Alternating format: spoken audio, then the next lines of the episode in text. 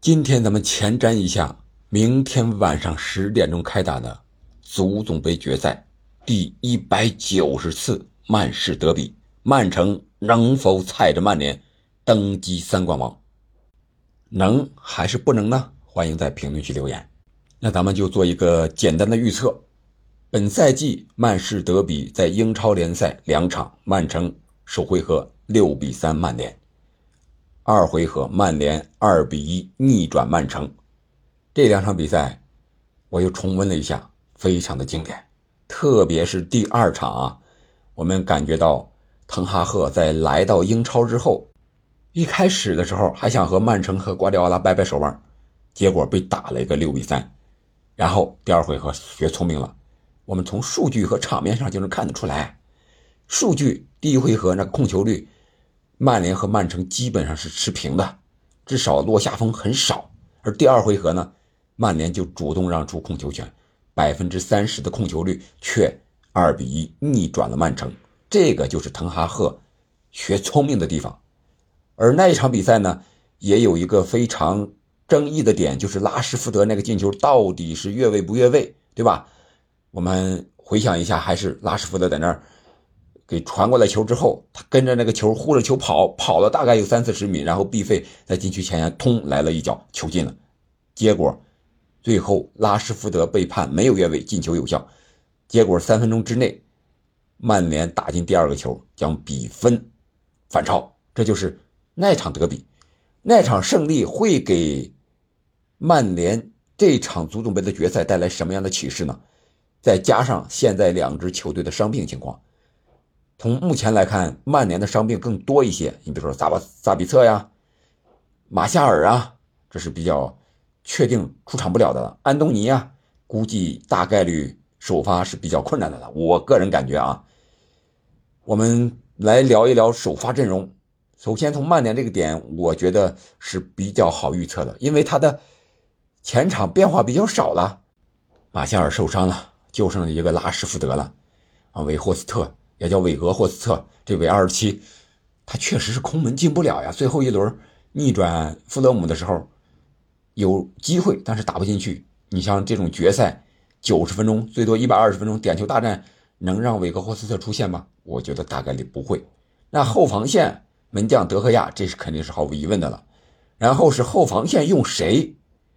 立马受伤，还不能出战。我感觉啊，不会用林德洛夫和马奎尔。应该是瓦拉内和卢克肖搭档打这个中后卫，还是一高一矮这么一个组合。马奎尔他这个转身确实太慢了，虽然有高度，但是防守哈兰德他不行。有可能曼联如果反击成手成功，领先了，最后八九十分钟了，可能让他上去打个五后卫什么之类的，防防高空球，有可能。除非这样。马奎尔是没有出场的机会，要不就是有其他球员受伤。卢克肖和瓦拉内曾经搭档过，而且那场和曼城的第二回合英超比赛就是他们俩的搭档，还是比较稳的。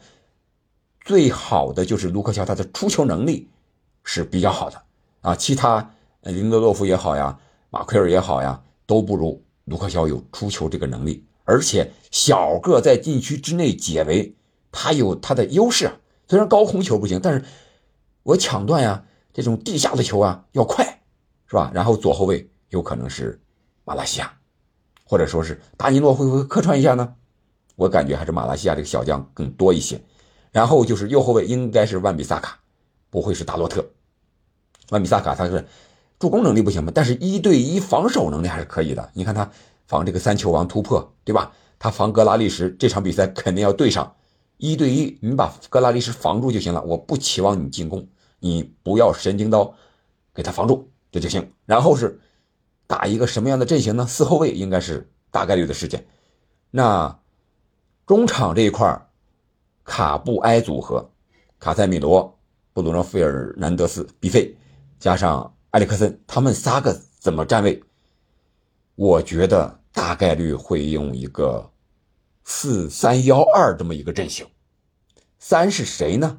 我想应该再加一个弗雷德，这个防守型后腰，让他去看德布劳内，盯防德布劳内，不让德布劳内和哈兰德之间有更多的这种传接球连接的机会，这就成功了一半。然后是卡塞米罗攻守转换这个环节特别重要，然后再加上埃里克森在中场和毕费前面一个配合，毕费应该是四三幺二那个幺，然后前面有可能就是拉什福德和韦格霍斯特。有一个高点，或者是麦克托米奈客串一下打中锋，得有一个高点去骚扰袭扰一下。虽然不可能进球得分，但是这个战术作用还是要有的。然后加纳乔是在前场的，可能是为数不多的一个变数。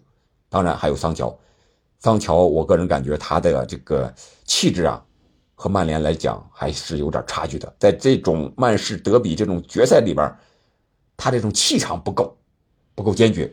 我觉得他出现在替补的可能性会更大一些。作为一个没有办法的办法，这是曼联这边我是这么感觉的。然后，那曼城这边呢，我觉得更好猜一点，绝大多数应该是可以预测的。比如说门将埃德森是吧？沃克右后卫，然后中后卫是斯通斯和迪亚斯，还是打三中卫？这个就看这个斯通斯的位置了。是上去打后腰，中后卫变成中后腰，对吧？然后阿克和阿坎吉这个两个点可能是有一些变化，因为阿克毕竟有伤一段时间没怎么打比赛了，阿坎吉有可能是打左后卫或者说是三中卫的左中卫啊，这样一个阵型。而阿克呢，看看情况也练练兵，为欧冠的决赛做做准备，有可能会出场一段时间，三十分钟或者是二十分钟、四十五分钟都有可能。然后这个后腰位置，罗德里这是没跑的，京多安、德布劳内这三个人应该是不会有太大的一个改变了。然后是左边是福登还是格拉利什？我个人感觉应该是格拉利什首发，福登应该是放在替补席的位置上，因为格拉利什他比福登要强壮一些，两个人的状态都不错，在突破万比萨卡这个防守万金油的时候。格拉利什可能更管用一些，身体会更好一些。然后就是碧玺打右边，马赫雷斯我感觉是一个替补，因为他的长处在持球进攻能力，而不是抢点能力。而碧玺呢，我们看他，他除了持球之外，控球之外，他还有一个前插插空当这个能力，得分能力是比较强的。然后前面就是哈兰德，这是应该是比较能够确定的。但是人打四后卫还是三中卫，要看瓜迪奥拉怎么排兵布阵了，临场的一个事情了。然后就是替补是吧？阿尔瓦雷斯这肯定的了吧？然后是啊，福登刚才讲的这前面的马赫雷斯，这都是很好的替补。我觉得这场比赛瓜迪奥拉可能换人也不会特别多啊。这是这两场比赛的一个阵型。那从双方对阵的情况来看，当然了。是曼城的赢球几率会更大一些，啊，这个 OPTA 给出预测，九十分钟之内曼城解决问题的概率是百分之六十三点四，啊，这是概率是非常高的了，六成多。但是我看这场比赛不那么容易，为什么这么说呢？因为滕哈赫带领曼联。有过击败曼城的这样的经验，那怎么打呢？一个是稳守，再一个是反击，再一个就是上身体、上硬度，这个必须得有。无论是弗雷德还是卡塞米罗这两位后腰，能够对得上曼城的那几个后腰，我觉得在中场这一块只要曼联能够顶得住，啊，把德布劳内给防住，然后那边瓦拉内是吧？你盯一盯。哈兰德，然后卢克肖补防一下。虽然说立马那个狠劲儿不在，但是卢克肖也可以能够完全顶替立马的位置打中后卫。卢克肖是有这方面的经验的，在防守上，哈兰德这场比赛还是很有可能拿球的机会非常少。在变数在哪儿呢？我个人感觉啊，变数就是后插上这个进攻能力。曼联这边是必费。毕费和德布劳内都有一脚神仙传球，而毕费可能是更直接一点，而且更让人意想不到一点。德布劳内呢，他别人能够想到，但是他的传球传的那么准，别人是想不到的。所以我觉得必费这个点是曼联能够得分不得分的非常关键的一个点。然后曼城这边呢，更多的可能就是碧玺和京多安这个后插上的得分能力，包括罗德里的远射，这个可能是破开曼联密集防守的一个秘密武器，或者说是。不公开的秘密吧，嗯，必须得加强远射。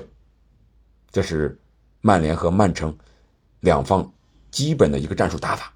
我个人感觉，在场面上肯定是曼城占优，包括一些数据上。但是这个比分还需要看一看一些意外情况的发生，比如说，是吧？手球，呃，什么禁区之内的点球怎么判？这个可能对主裁判、对双方球员影响都是比较大的。个人感觉，胜面还是曼城要大一些，有可能踩着曼联去实现自己三冠王的一个非常伟大的梦想。这就是我对这场比赛的一个预测。我看好曼城，看好瓜迪奥拉，好吧？本期节目咱们就聊到这儿了。那你觉得曼城和曼联到底谁能夺得足总杯的冠军呢？欢迎在评论区留言。我们下期再见。